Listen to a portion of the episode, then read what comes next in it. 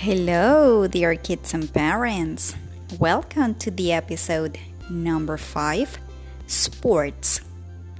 We're going to start with a vocabulary roller skate, baseball, basketball, volleyball, tennis, ping pong, soccer, cycling, running, golf. Now, it's time to repeat after me. Roller skate, baseball, basketball, volleyball, tennis, ping pong, soccer, cycling running, golf.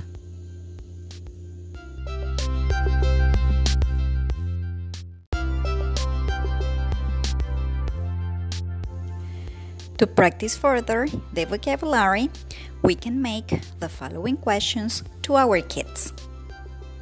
What sports do you play? I play soccer. Do you like to play basketball?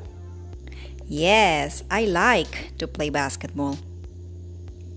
And in this way, we will know what sports they like to play and practice. Well, this is all for the episode number 5 Sports. See you next class, kids. Bye bye.